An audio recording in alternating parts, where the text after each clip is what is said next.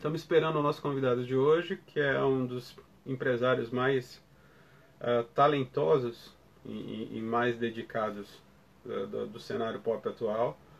É uma pessoa que eu considero uh, um grande amigo e, e, de quem eu sou muito fã. Daqui a pouco entra Felipe Simas no nosso, no nosso bate-papo, no nosso Insta Live de hoje. Oh, Fábio Damone, Santiago, Diego Jimenez, Bruno Meia, meu pai, seu Oswaldo. Hoje vai ser, vai ser bem. A Suzy Campos, que é uma pessoa que eu adoro. Hoje vai ser bem legal a conversa. Eu acho que a ideia, eu não sei até o que, que vocês pensam sobre isso, mas a ideia é pelo menos uma, duas vezes por semana eu trazer gente do, do, do, do showbiz para falar sobre, sobre o cenário atual. Pra... Opa, já temos sinos aqui sobre o cenário atual, falar sobre como são, como estão as perspectivas né, do, do mercado para esse tempo de. Mestre Felipe Simas, tudo bom? Salve, Sérgio. Como é que você está? Tô bem, cara. Tô com medo da minha conexão, mas vamos lá. Não, tá boa, tá boa, tá boa. Eu tô no, eu tô tá no, na verdade, três você já, você já mandou, você já mandou economizar a piscina do, do... Economizar o quê? Pode a piscina, você, você viu o pronunciamento do, do, do, presidente hoje, que eu acho que foi muito importante, porque ele mandou desligar a, a, a, a energia da piscina. Foi um, foi um ato de patriotismo. eu, ah, ainda bem que eu não vi isso aí. Estou mandando uns convites aqui para umas pessoas. Minha segunda vez nessa fazendo uma live, Sérgio. Então, estou ah, é? aproveitando é? aqui. Eu estou adorando, assim. Eu acho que você abre uh, uma ideia que eu estou tendo de justamente chamar a gente de show, do showbiz para discutir quais são as soluções né, que a gente vai encontrar para esse momento tão estranho pelo qual a gente está passando. Né? Sim, sim. Hoje, mas Aliás, você está fazendo esses encontros diários, semanais? Como é que você está fazendo? Diários. Que diários, demais, eu falei para eles todo, todo dia às sete da noite, pelo menos de segunda a sexta. A gente fez Charles Miller, Uh, fizemos o Henrique Portugal também, que, que, que, deu uma lição de, de, economia. Adoro o Henrique. PJ, Adoro o Henrique. Ontem foi o Lucas Silveira, da Fresno. Pô, o Lucas fez a direção musical do último trabalho da Manu. Não sei se ele chegou a falar sobre isso. Ele faz a direção musical do show também. Oh, isso é muito bacana. Agora, ô, ô Simas. Diga. Vamos, vamos, vamos começar a despachar essa chatice logo. É, explica de uma vez por todas é, qual é essa questão da, da, da, da Ana Vitória, que está sendo acusada de cobrar dos fãs. Explica de uma vez por todas, depois a gente fala o que interessa. Bora, deixa eu acabar meus convites aqui, mandei e foi. É, cara, vamos lá. É, esse é um, assim, a primeira coisa, quando toda essa história começou, e eu comecei a perceber que a gente não ia mais fazer show ah, esse ano. Peraí, vamos lá. Tá chegando bem aí? Tá me ouvindo aí, Sérgio? Para mim a conexão tá é, boa. A conexão tá meio, tá meio estranha. Como é que tá para vocês aí? Não, para mim tá ok. Tá boa? Então tá. Então vamos lá. Cara, é... Aí a história começou? É, o primeiro momento, quando eu entendi que não faríamos mais show esse ano, né? A gente tinha alguns shows marcados. Tá, pra mim tá bom também. Tá. A gente ainda não comunicou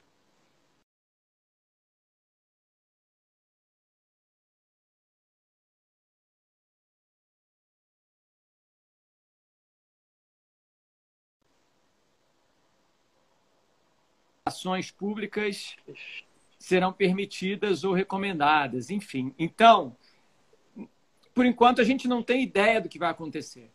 É, a gente trabalha com um, um, profissionais autônomos e alguns já, enfim, prestam serviços para a gente há muitos anos. E a primeira, a, a, primeira coisa que veio à cabeça é, cara, como é que essa galera vai segurar a onda, né? Porque quando eles não estão trabalhando com a gente, eles estão trabalhando com outros artistas, são profissionais gabaritados, respeitados e super solicitados no mercado, é, fazem eventos corporativos pra caramba. E primeira coisa, vamos, vamos entender como é que a gente pode ajudar essa galera. Então, surgiu uma série de iniciativas. Primeiro, os royalties do single que a gente lançou, tanto do fonograma como do vídeo fonograma.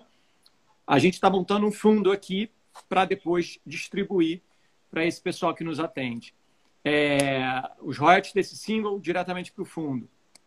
A gente, é, a gente tem um, um, um, um fluxo de caixa para reinvestimento nos projetos, né? que a gente também vai separar parte dele para segurar a onda dessa galera. E aí surgiu essa iniciativa né, de montar um bate-papo com essa galera e para que eles possam sair de trás das cortinas e vir para um lugar de protagonismo compartilhando o conhecimento deles adquiridos por anos na estrada e trabalharam já com, assim, figurões, todos eles são, são, são profissionais que já têm uma certa estrada e a experiência não é só conosco.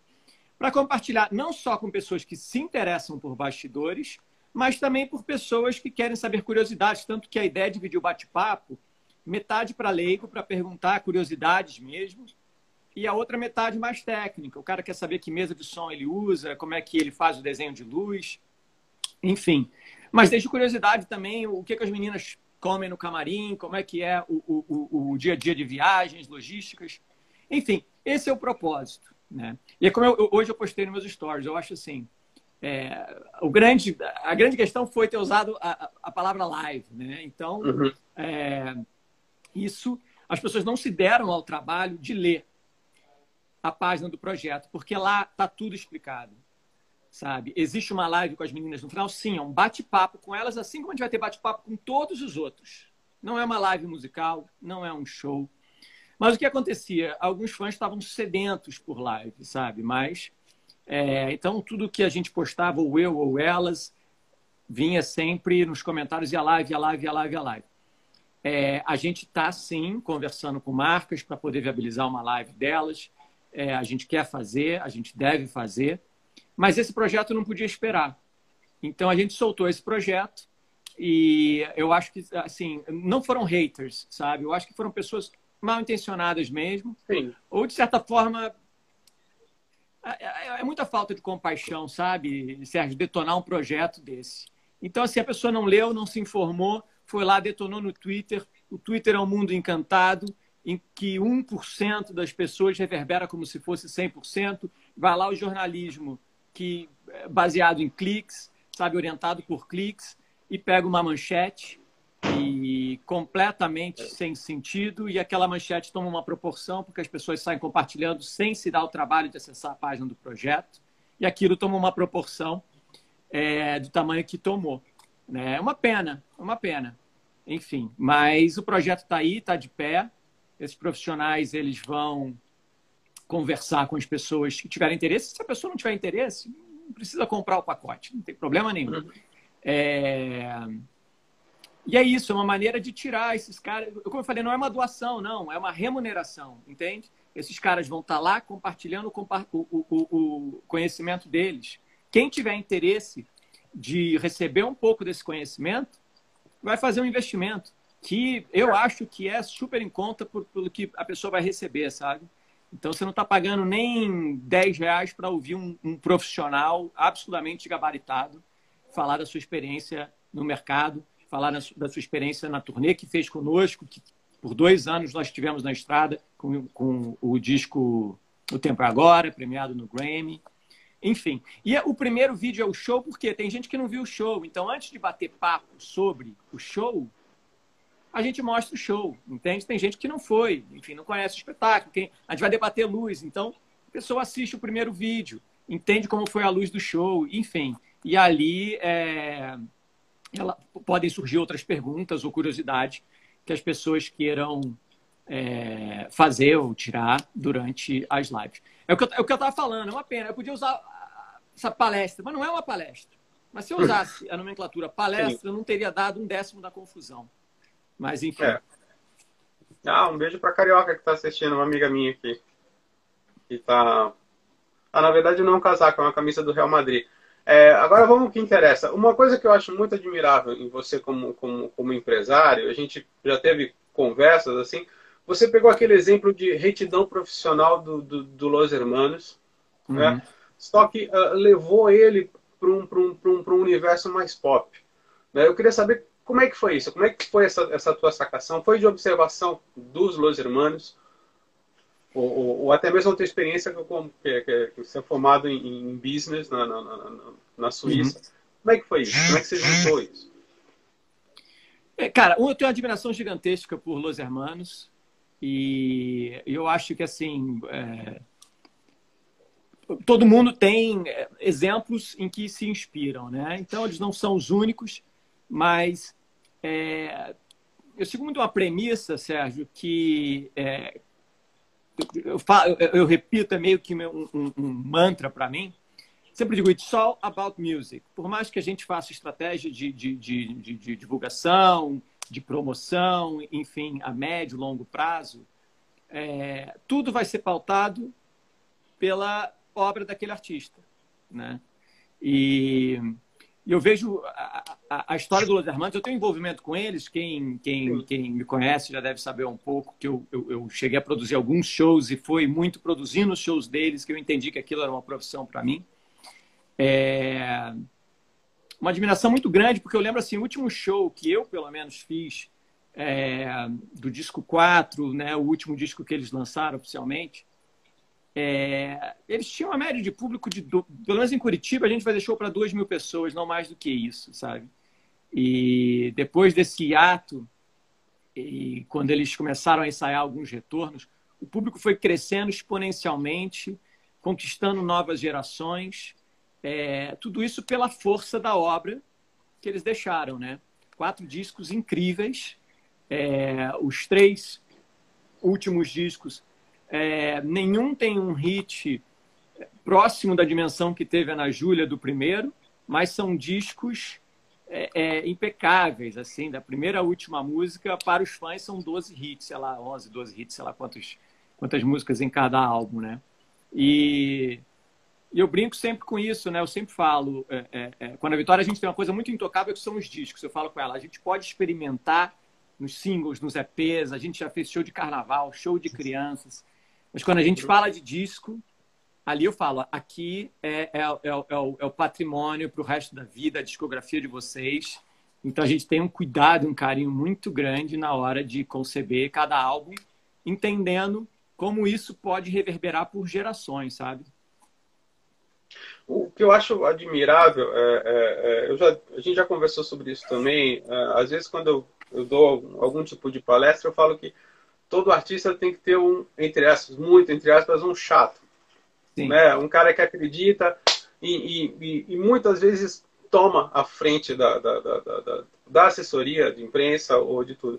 E você foi o chato no, no Thiago York. Né? Eu lembro até um dia que eu estava no meio da cobertura do Rock in Rio e você procurando a Carol Nogueira, que trabalhava na Veja Online, para falar do Thiago, para divulgar eu queria que você uh, falasse, porque muita gente que está assistindo aqui é de banda e tal, qual é essa, essa importância do empresário na, na, na vida do artista? Né? Essa coisa de você não, não, não virar só uma coisa extrativista, mas você firmar uma parceria né, com o artista, Sim. que é o que você fez com o Thiago e, e faz com a Vitória e com a, Malu, com a Manu também, né? É. Eu, eu, eu costumo dizer, Sérgio, que é, como você falou, né? Eu estabeleço uma parceria com o artista, não me coloco num papel às vezes distante de empresário e que tem uma equipe em campo. Eu gosto de ir a campo, por isso que eu tenho sempre um, um, um elenco muito reduzido de artistas. É, e como você mesmo disse, eu, eu, eu nunca tive problema em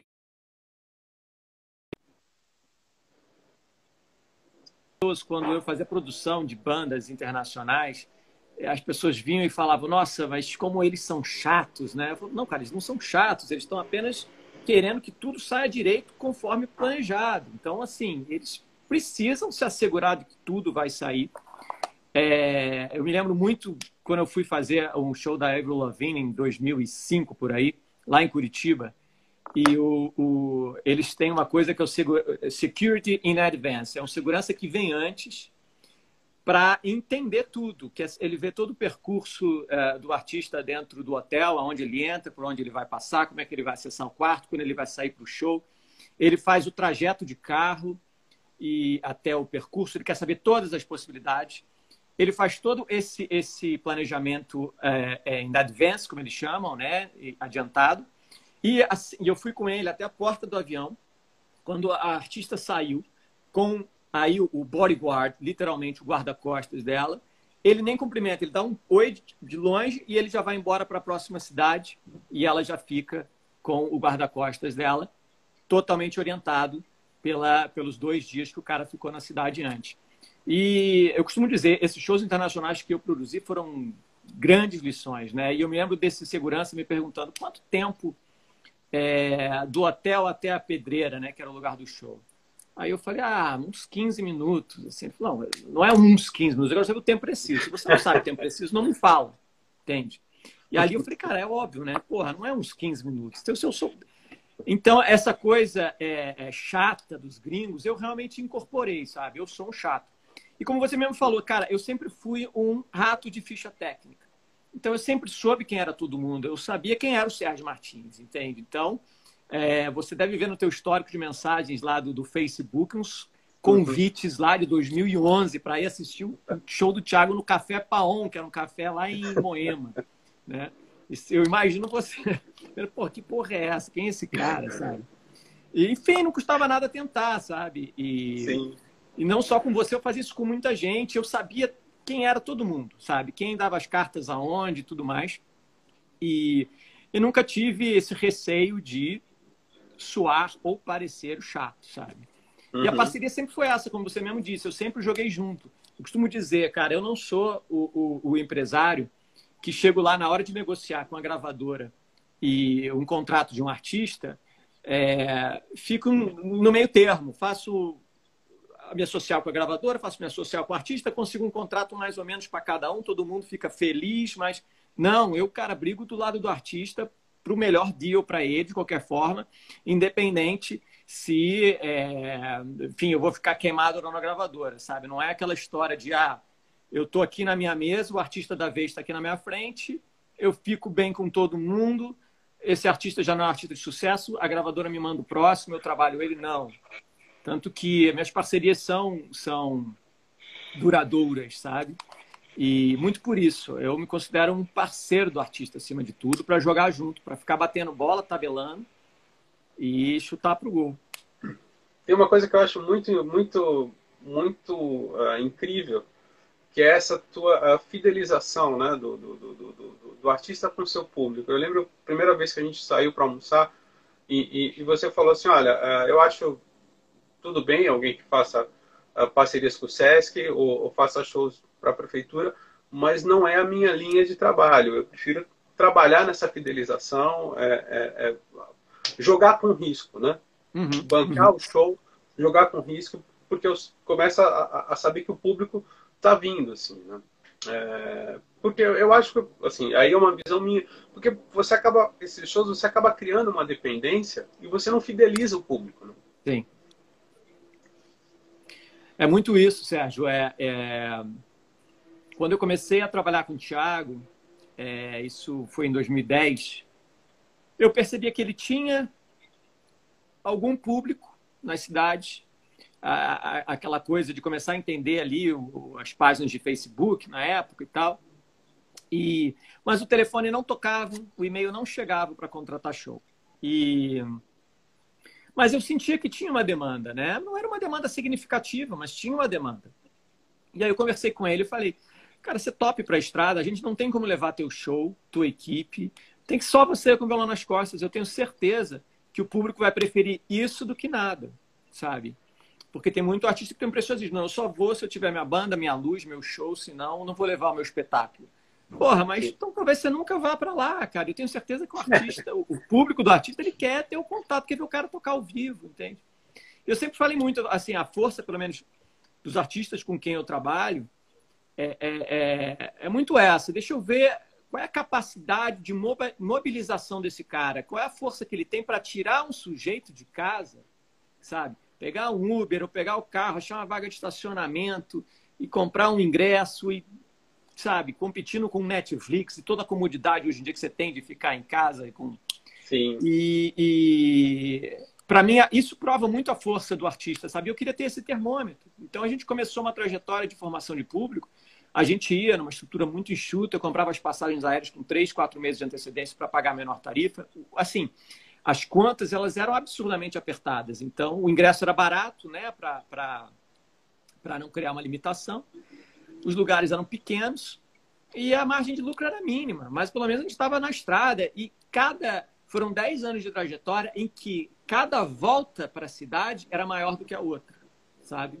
Então, é ali a gente ia percebendo, vendo as mesmas caras, vendo umas caras novas e e era assim, degrau por degrau mesmo. Então, e eu sempre fiz questão de ir a campo e como eu te disse, é, eu vou, eu, eu, fiz a luz do Thiago por muito tempo. Eu ia para a bilheteria, eu ia para a porta para ver a cara das pessoas que estavam entrando. Deixa eu entender quem é o público, sabe? É, deixa eu conversar com o público no final. Deixa eu entender por que, que essas pessoas estão aqui, estão vindo. E era uma, é, foi uma caminhada muito romântica, até em certo sentido, porque é, a gente fazia todas as funções de estrada e tinha essa possibilidade de viver tudo e entender tudo, sabe? uma percepção mais holística da, da, da parada toda. Uma das minhas histórias, entre tantas prediletas da, da, da Ana Vitória, é quando você tinha acabado de contratar elas, elas foram fazer um show lá no, no, num puxadinho, acho que era puxadinho, né? Da, da, puxadinho da, da vila. vila. Puxadinho da vila. E, e, o show foi um desastre. Aí elas contam que olharam para você e você balançava a cabeça. Elas adoram essa história. Eu, enfim, né? Eu brinco que tem uma pimentinha ali que eu não, não, não chegava a balançar a cabeça. Mas foi engraçado, Sim. era um sarau, enfim. Então tinha um, o público era basicamente formado por outros artistas convidados. Então, é, é, eu me lembro que a gente havia lançado um dia antes ou no dia seguinte a gente ia lançar o vídeo pelo Brasileiríssimos, que acabou, enfim, estourando e, e criando uma expectativa grande em torno delas. E, mas foi engraçado mesmo, porque elas estavam lá super tímidas, era um monte de artista com mais experiência do que ela, natural, do que elas, naturalmente. E, e elas ficaram muito acanhadas. E, mas aí esse tempero que elas contam para você. é uma, uma, observação delas. Mas eu fiquei assim, eu fiquei tipo é, fazia parte, né? Primeira vez que elas estavam subindo num palco e mas eu, enfim, nunca deixei de acreditar que aquilo ali era um, parte do processo de evolução e enfim. O, o, o, incrível é que elas são duas personalidades completamente diferentes. Assim, né? Como é que você lida com uma ou com outra? Você lida com as duas em conjunto? Você lida separadamente? Como é que funciona isso? Pô, Sérgio, eu, cara, eu acho assim, é, eu acho a relação delas uma coisa muito bonita, porque Sim. É, elas, elas se complementam de uma maneira, sabe? Até assim, quando uma está mais cabisbaixa ou está mais, é, é, enfim, para baixo por algum motivo, o pessoal tal, a maneira como a outra se fortalece, vai lá, dá força para ela, sabe? Tentar levantar a onda dela. É, elas são de uma cumplicidade, é uma coisa tão bonita de, de, de, de se ver e de se viver, sabe? Porque Cara, muito verdadeiro. Eu acho que a impressão que elas passam para o público quando elas sobem no palco, elas são exatamente aquilo. Se não é papo, se não é. Você tem a experiência de conviver um pouco com elas nos bastidores. Você sabe como. A gente teve uma, uma experiência muito é, é, particular na última vez que você teve lá no camarim, numa das últimas Sim. apresentações delas agora, né? É, que a Vitória e... me chamou na ficha, mas tudo bem. É. não vamos falar Cara, elas são muito isso. E elas são isso com quem elas gostam, né? Você sabe que elas Sim, adoram de paixão. Pô. Ah, eu, eu acho, o que eu acho incrível na, na, na, no Ana Vitória é como é bonito ver esse crescimento, né? Sim. Sei lá, do show do Cine Joia, uh, ou do show do em São Caetano que eu fui assistir, até a, a apresentação delas, no, foi no Dia Internacional da Mulher, né? No, no, no, Parque do Ibirapuera, e elas cantando com orquestra, que não é fácil você cantar com orquestra, né? É, eu, acho, eu acho muito bonito como, como você vê como elas estão crescendo, né? Na, na, na, Isso eu acho muito legal. Assim. Você, como empresário, deve, deve até um, um, Obviamente você tem um gosto até maior, assim, né? Porque são uhum. tuas meninas, né? São, são, é uma criação tua, né? Sim. Às vezes a, a gente vive momentos é, assim incríveis nos bastidores quando às vezes a gente está olhando ali a, aquela performance e às vezes um filme passa na nossa cabeça, é. sabe? A gente volta quatro, cinco anos lembrando de certas situações e olhando aonde tudo aquilo chegou, né? Quem não teve ainda a oportunidade, eu até falo um pouco sobre isso num documentário que tem na Netflix chamado Ana Vitória, Araguaína, Las Vegas. Que eu brinco que é um conto de fadas mesmo, assim, o último conto de fadas da indústria fonográfica. Porque essa coisa delas realmente mandarem uma mensagem e elas não tinham mesmo pretensão artística. Elas brincam muito com isso, porque a primeira pergunta que eu fiz para elas foi é, qual é a pretensão artística de vocês? E elas, o que é pretensão artística e tal? A gente não tem essa parada. E porque, de fato, eram duas estudantes, uma de medicina e outra de direito, que gostavam de fazer música. E eu fiz um convite inusitado e, e elas aceitaram. E depois que elas tiveram uma experiência de um final de semana num estúdio em São Paulo e que a gente lançou esse material dois, três meses depois, a vida delas nunca mais foi a mesma. E, é. enfim, é, é uma história que, enfim, a gente se orgulha muito. E como você mesmo falou, Sérgio, assim, quando a gente olha para o palco e vê as artistas que elas se tornaram, é emocionante. É, eu, acho, eu acho muito legal que, que eu tive a possibilidade de ainda pegar essa virada, né? Sim. E a Ana dizendo que o sonho de consumo dela era ver um show de Réveillon do Wesley Safadão. É. E ela viu, porque nesse ano que ela te falou isso, ela foi viu? lá. É. é. Porque eu, eu brinco, Sérgio, que grande parte da força delas está muito nisso. Eu acho que são, assim, meninas que cresceram numa cidade, tudo bem, a segunda maior cidade do Tocantins, mas uma cidade que não tem, não sei se hoje tem, mas que não tinha nem McDonald's. E então elas cresceram, as festas na cidade todas, as pessoas ouvindo muita música sertaneja, elas amam música sertaneja, mas ao mesmo tempo, dentro do quarto, elas estavam naquelas comunidades de Orkut, em conexão com o mundo inteiro e com todas as tendências de música mais cool. E, e aí tem esse caldeirão e essa combustão, sabe? Porque elas não podaram o lado mais popularesco delas e elas é, tiraram o melhor também de, de, de, dessa, dessa, desse acesso que você tem hoje a tudo que rola no mundo. Então, dentro do quarto elas tinham esse acesso, fora de casa elas tinham a, a, aquela realidade lá de Araguaína e, e elas juntaram o melhor dos dois mundos, sabe? Então elas têm a coisa do cool, como elas têm a coisa do popularesco, e isso é uma fórmula bombástica. Tem duas coisas também que eu queria comentar com você, uh, e aí a gente pode até falar sobre, sobre a Manu, que é o seguinte. Uh, vocês fizeram um, um primeiro disco da, da, da, Na Vitória, que era um disco acústico, né, que, que, a gente até brincou, falando que era o, o pop rural. Travou um pouco, Sérgio. Tá. Ah, aqui tá. Ah, tá. Vocês fizeram o primeiro disco Travou. do, do, do... Travou? Tem até o primeiro disco da Ana Vitória. A gente fez tá. o primeiro disco da Ana que era, que era uma coisa mais. Uh, era um folk fofo. Dá pra ouvir? Voltou. Uhum. Dá pra ouvir? Não. Voltou então. Que era, que era um, um folk fofo uh, que criou uma tendência. Né? Todo mundo começou uhum. a fazer isso. E aí você foi o cara que falou, não, vamos para a direção oposta. Você fez um disco que, que, que era mais voltado com guitarra. Sim. Né? E a outra coisa uh, que eu acho incrível, assim, como é que você preserva elas? É, é, no, no, sentido, assim, de, obviamente, elas fazem sucesso, então tudo que elas fazem reverbera, assim, como, como esse mal entendido e tal, isso aqui. Como é que você conversa com elas para se preparar com isso? Isso também vai em direção a Manu, você tentou a, a, a Manu em alguns estilos uhum. né, musicais, né? E a Manu é, é uma figura, agora então, né, é uma figura muito mais é, é, discutida nas mídias sociais que a Ana Vitória. Como é que é essa, essa receita de você não se repetir, de você a, a, a evitar né, você cair na, na, na vala dos clones e, ao mesmo tempo, de preservar o artista? Sim.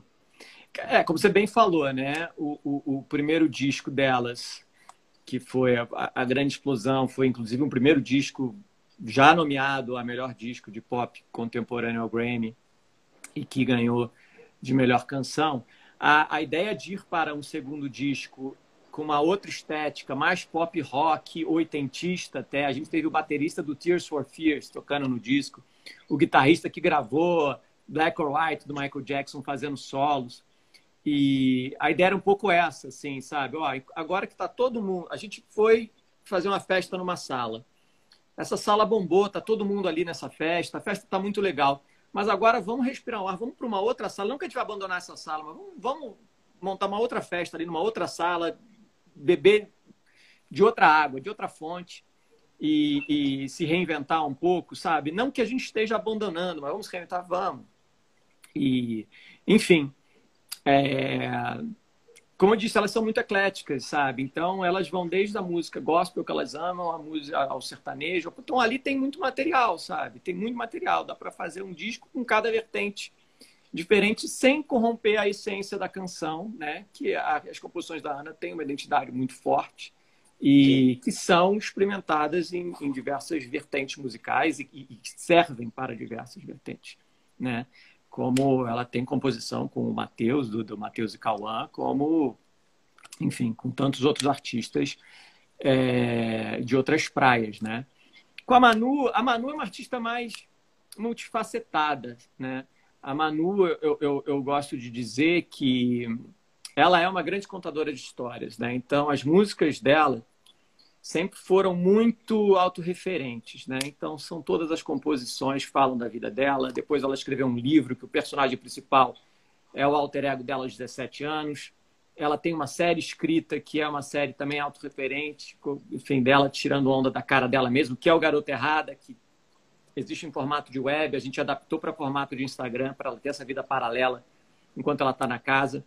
E a Manu tem muitos projetos de audiovisual, na verdade. Nosso foco maior quando ela sair da casa vai ser em relação ao audiovisual no primeiro momento, mas sem nunca deixar a música, porque a grande paixão da Manu é a música. E ela se fez é, é, é, com a música. Né? Ela tem, inclusive, uma, uma composição em parceria com a Ana. E, e ela teve o último trabalho produzido pelo Lucas. Ela ama trabalhar com o Lucas. O show dela é dirigido pelo Lucas, o show que a gente estreou em dezembro do ano passado. E teve isso, a Manu, o primeiro disco que a gente lançou pela Universal, já tem uns três anos, que é o Manu, ela estava numa onda de querer experimentar o pop Selena Gomes mesmo, sabe, de, de internacional. A gente fez um, uma, uma turnê com mega produção, com, assim, iluminação, bailarino. E ela fez aquilo, cara, como tudo, com muita dedicação. E aí ela percebeu, falou, não, cara, não é minha onda isso. É... E ela também, ela vai se redescobrindo, sabe, Sérgio? E, e ela está super feliz com esse último trabalho dela, com o Lucas. A gente ia voltar com essa turnê agora, mas enfim, a gente tinha shows marcados para junho, julho e agosto. Que Você vai vamos... ter uma porcentagem do prêmio, não? Oi? Você vai ter uma porcentagem do prêmio do Big Brother, não? Não, não. O prêmio do Big Brother, pô, é, aquilo, os três meses que ela passou lá dentro, pelo amor de Deus, né? Ela merece é, enfim, a gente está louco para reencontrar. Esses dias é, é, ela estava escutando a Ana Vitória e aí ela foi, falou meu nome, olhou para cima e eu estava comentando com as meninas aqui. Eu estava falando, cara, eu, eu, eu, eu, eu escutei uma frase inteira ali quando ela falou meu nome, que foi mais ou menos assim: tipo, cara, deu certo essa parada, porque foram muitas conversas antes dela ir para lá. Muito, enfim, obviamente, um receio natural, né? É uma, é uma exposição é, gigantesca, são riscos que ela iria correr em relação à imagem, à carreira dela. O propósito total dela entrar lá era a carreira. E mas eu sempre tive muito seguro porque eu via a segurança que ela tinha na semana em que ela foi confinada, sabe? Ela estava muito segura do que ela estava fazendo. E ela virou para mim, uma das últimas coisas que ela falou, ela falou. A palavra final tem que ser sempre do artista. Sérgio, cara, eu, eu, eu, eu, eu me vejo um pouco como um espelho. Eu sou o cara que eu, eu, não, eu não falo o que o artista tem que fazer, eu tenho que deixar de fazer. Eu falo, eu, assim, o que ele está querendo fazer, eu, eu, eu sirvo como espelho. Eu coloco um espelho na frente dele e falo assim: é isso, essa é a minha visão sobre o que você está querendo fazer, sabe? É, você acha que está bonito, que está legal, que não está? Enfim, eu acho que a última palavra tem que ser sempre do artista, sim, porque é, a verdade é o que vende, sabe? E acho que o meu papel, às vezes, é fazer essa reflexão se ele está sendo de fato coerente com a verdade, com a essência dele, porque existe uma grande tendência, principalmente nos dias de hoje, do artista, de, de, de, se submeter ao julgamento alheio e isso acabar fazendo com que ele se pode. E isso é um dos maiores atentados à produção artística, porque é aí que nós perdemos é, a genialidade de alguns, sabe? É, enfim, eu acho que hoje isso existe de maneira muito mais é, forte do que em qualquer outra época, sabe? Porque é, é, o artista lança uma coisa, ele corre para as redes sociais para ver o que estão falando, né? É. E é, aquela reação imediata. E, enfim. Mas voltando, eu estava falando com a Manu, a última coisa que ela me falou, antes da gente se despedir, ela falou: Eu vou ganhar esse programa. E, e eu já tenho repetido algum. Depois que rolou o lance do quarto branco, e que ela realmente entrou no jogo de vez, eu falei, cara, agora ninguém segura a Manu, não. Ela vai ganhar essa parada, sabe? Porque até antes do, do quarto branco eu estava muito receoso com ela lá dentro. Na minha cabeça a palavra já deu, cara. Ela já deu o recado, já entenderam que tudo que a gente queria é, em relação à percepção da imagem da Manu, a gente já conseguiu. Eu estava com muito medo, porque quando o jogo se afunila, ele fica mais cruel. E eu estava com muito receio por ela viver aquilo tudo lá dentro. Seriam momentos mais pesados, né? E ela passou majestosamente por isso. Chegou nessa fase final que é a mais, mais leve, né, em certo sentido, apesar do peso do tempo do programa, mas ela está lá com pessoas com que não tem mais tanta treta lá dentro nesse momento. E agora eu acredito muito na vitória dela. Estamos aqui torcendo. Mas também, assim, se não vencer, já venceu, sabe? O propósito que ela tinha ao entrar lá dentro, que era essa uh, visibilidade, é, Vou te contar uma história, Sérgio. Quando eu comecei a trabalhar com ela há quatro anos, a primeira coisa que, que, que eu falei, eu falei, Manu, você precisa de um reality show, porque eu quero que o mundo veja a Manu que eu conheço. Você é uma pessoa extremamente interessante. Mas só que as pessoas, assim como eu, ainda tem, assim como eu tinha, né, ainda tem uma, uma visão muito é, é, pré-concebida de você em relação aos teus anos de sucesso, 17, 18 anos, planos impossíveis, garoto errado, que você foi muito grande. Então, ela já, é, já era, né, há quatro anos, uma mulher de 23 para 24, hoje ela tem 27, e extremamente interessante, inteligente, é, com um humor muito refinado, um, um, um, senso estético apuradíssimo. E, e aí a minha primeira ideia foi, vamos fazer um reality show. A gente tinha como, como referência o reality show da filha do Lionel Richie, é a Nicole Richie, o Sim. reality show chama Candidly Nicole. Oi? Ah. ah, não. É, o Normal Life era ela e a Paris Hilton, né? É, é, não. Foi antes desse. O Candidly Nicole, uh, ele foi uma websérie pela American Online, depois ela, teve uma temporada pela VH1, né, TV a cabo. E a minha referência com, com ela era exatamente essa. É, chegamos a conversar com a Formata, que é uma grande produtora de São Paulo, da Dani Buzoli, e que adorou a ideia chegamos, assim, eu cheguei a mandar a Manu ir para Miami conversar com o diretor artístico de, de MTV América Latina. Não rolou, mas a gente ficou com isso na cabeça. E com várias portas sendo fechadas, a gente falou, vamos fazer nós mesmos. Manu roteirizou Garota Errada, gravamos em formato de websérie, com dinheiro do próprio bolso. Está lá no YouTube, para quem quer ver, já há mais de um ano, um ano e meio por aí. A websérie Garota Errada, que a gente entendeu como um piloto da série que a gente futuramente gostaria de lançar. E quando surgiu a ideia de ir para o programa, e eu falei, cara, esse é o grande sinal. Você vai poder fazer Garota Errada em horário nobre da Globo todos os dias, né? Ela ficou muito receosa no início, depois ela comprou a ideia, só que aí ela falou, então tá, mas vamos produzir Garota Errada em pílulas para o Instagram enquanto eu estiver lá dentro. Fizemos isso em três dias, e o resultado está aí, sabe? Agora a gente tem várias conversas super avançadas com players fortíssimos de TV é, para finalmente viabilizar essa série de ficção autoral da Manu, criada, concebida, roteirizada e estrelada por ela, que é o grande sonho da, da vida dela. O que eu acho que eu gosto também é que é, o que você faz com a Ana Vitória e, e fez com o Thiago é essa preservação. Eles estouraram, mas e você poderia ter feito fazer que nem sertanejo, marcar uns 20 shows por mês. Mas você Sim. tem essa, esse, esse carinho e esse cuidado de falar, não, vamos fazer uma quantidade de shows que dá para elas, para que elas não queiram se matar no final do mês. Né? Sim.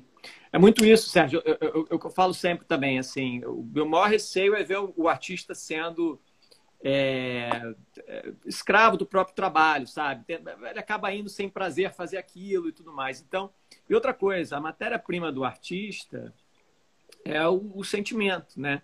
Para ele sentir, ele precisa viver.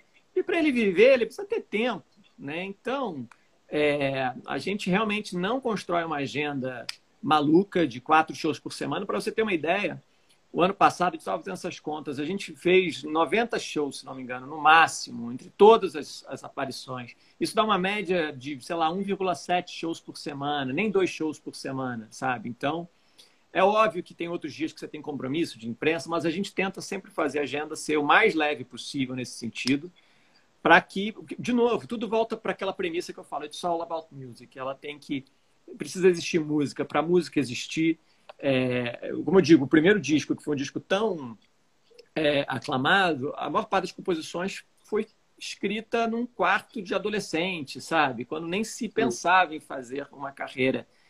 E então, assim, esses momentos precisam existir, né? Eu brinco muito sobre o, o me time, a hora que você tem com você mesmo, né? Porque eu, eu costumo brincar, né? É, tem uma frase que um amigo meu, Rodrigo Vinhas, ele, ele, ele disse para mim que eu nunca esqueço, que ele diz: quem não quer ser amigo do sucesso, né? É. Então, é, quando você começa a fazer sucesso, é, existe muita gente ao seu redor, né? Todo é. mundo quer estar ali do lado, de certa forma.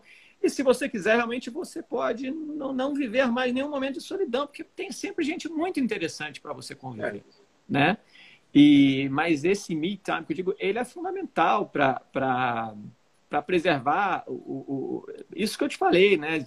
A matéria-prima da, da, da, criação que é viver. Você precisa viver. E só vivendo que você vai sentir que você vai amar, que você vai ter uma desilusão amorosa, que você vai ter uma decepção, que você vai ter uma grande paixão e que isso vai te motivar a escrever, né? E não se você precisa escrever, obrigado, caramba, eu tenho que escrever um disco agora, sabe? É.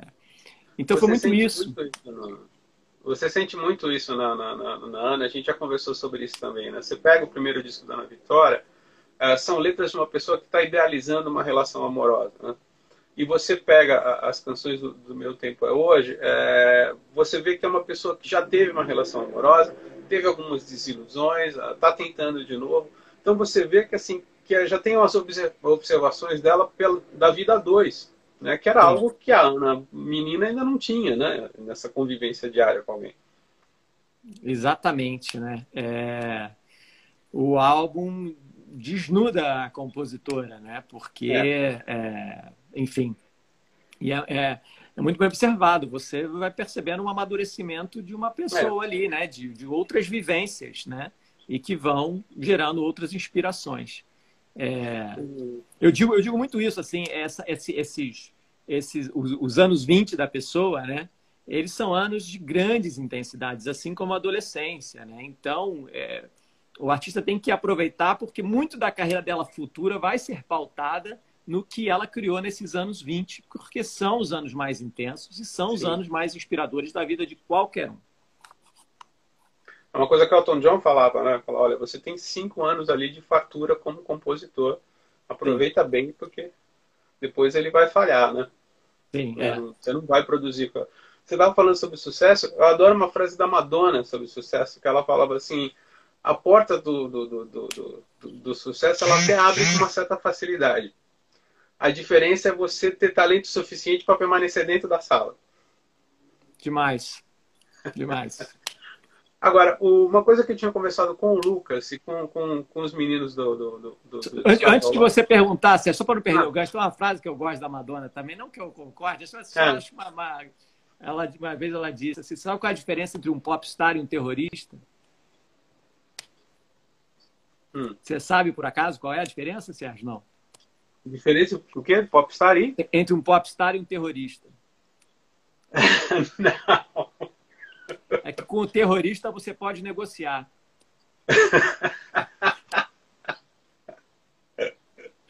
Essa frase foi a dela, eu nunca esqueço. É. Mas desculpa uma te coisa do, do, Uma coisa do, do, que eu acho assim, eu tenho visto, nunca se produziu tanta música pop boa nos últimos tempos. Você, com a Ana Vitória, produziram Nave, que foi uma revelação, mas ao mesmo tempo, é, essa, essa música ela, ela tem dificuldade em ultrapassar né, uma barreira de rádio, de popularidade. O que está faltando, Simas? Ah, Sérgio, essa é a pergunta mais difícil que você me faz. Assim, é muito difícil dizer é, e tentar enxergar e apontar. Eu acho que assim é, já é um grande feito essa, é, é, essa cena estar tocando na rádio, sabe? Você vê artistas que conquistaram definitivamente seus lugares na rádio, como na Vitória, como Vitor Clay, mais recentemente o, o, os Melim, enfim. É, eu acho que isso já é um grande feito, porque eu me lembro quando, uh, em 2015, o Thiago lançou seu primeiro disco 100% em português, eu coloquei como meta na minha cabeça, eu vou colocar uma música na rádio. E eu me lembro de quão, do quão difícil foi, sabe? Foi um trabalho de ir visitar rádios. E na, na época, a Rádio Jovem, de maior audiência, era a Rádio Mix. E o meu objetivo foi... Tanto que eu me lembro que eu contratei um divulgador de rádio, e o divulgador de rádio ele me cobrava por é, divulgador de rádio, para quem não sabe, é o cara que visita as rádios e faz lobby, toca a música desse artista e tudo mais. As gravadoras têm os seus, mas na época é, o, arti o Thiago, eu, eu, eu costumo brincar, ele era um artista de, de geladeira na gravadora, a gravadora não dava uhum. tanta atenção assim para ele, e nem tinha um departamento de rádio. E eu, o, o, divulgador me cobrou um X por mês. Ele falou: ah, meu, meu, meu preço é X por quatro meses de trabalho. E eu cheguei para ele e falei: olha, vamos fazer o seguinte, é, vamos trabalhar com success fee, uma taxa de sucesso. Se essa música entrar na rádio, você vai ganhar mais do que você me pediu. É, se ela não entrar, é, o que, eu fiz? Eu diminuí aquele, aquele fee que ele iria receber por mês, né? Sim. A minha proposta para ele. Mas que se no final desses quatro meses a música tivesse de fato entrado na rádio, ele ia receber muito mais do que ele tinha me pedido de remuneração. E ele topou. E foi um desafio, enfim, como eu te falo, eu nunca deixo trabalho na mão das outras pessoas e, e, eu sempre faço o trabalho junto. Aquilo era uma força, é, como você disse, eu sempre fui o chato, eu sempre fui o cara que batia na porta dos diretores artísticos, das rádios e insistia. E a gente conseguiu emplacar e eu acho que aqui, esse feito de colocar a Mate Ver na, na, na Rádio Mix e depois as outras rádios compraram a ideia, abriu a porteira para toda uma cena que vem aí desde vai, 2016.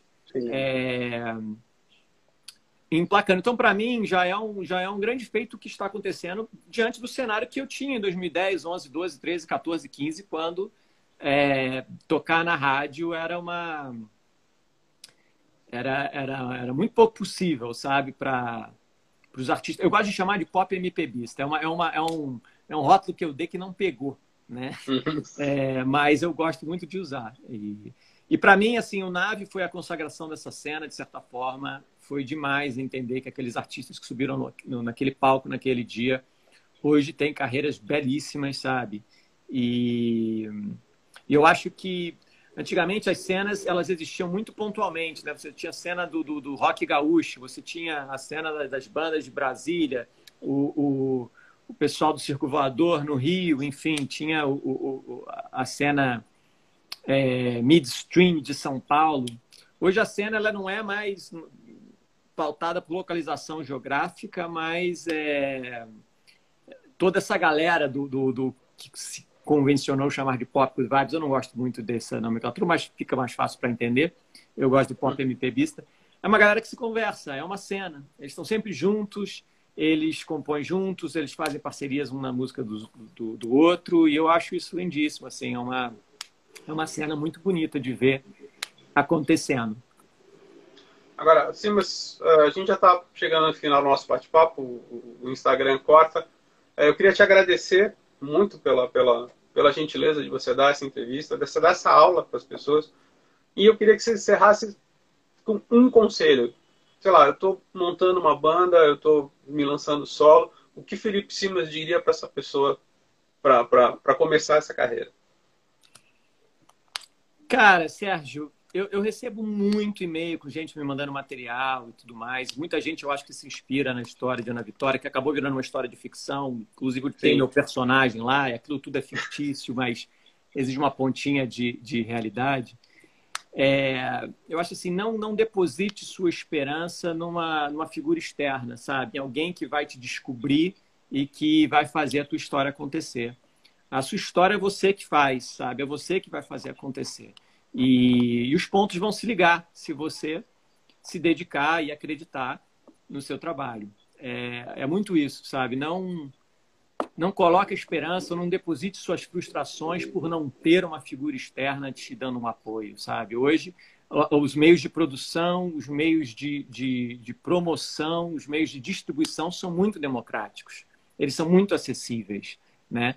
Então, faz o teu trabalho, né? É, é isso aí. Sim, mas muito obrigado. Um ótimo final de semana. E vamos almoçar de novo quando acabar essa, essa loucura toda aí. Aqui, Sérgio, trouxe aqui para minha quarentena.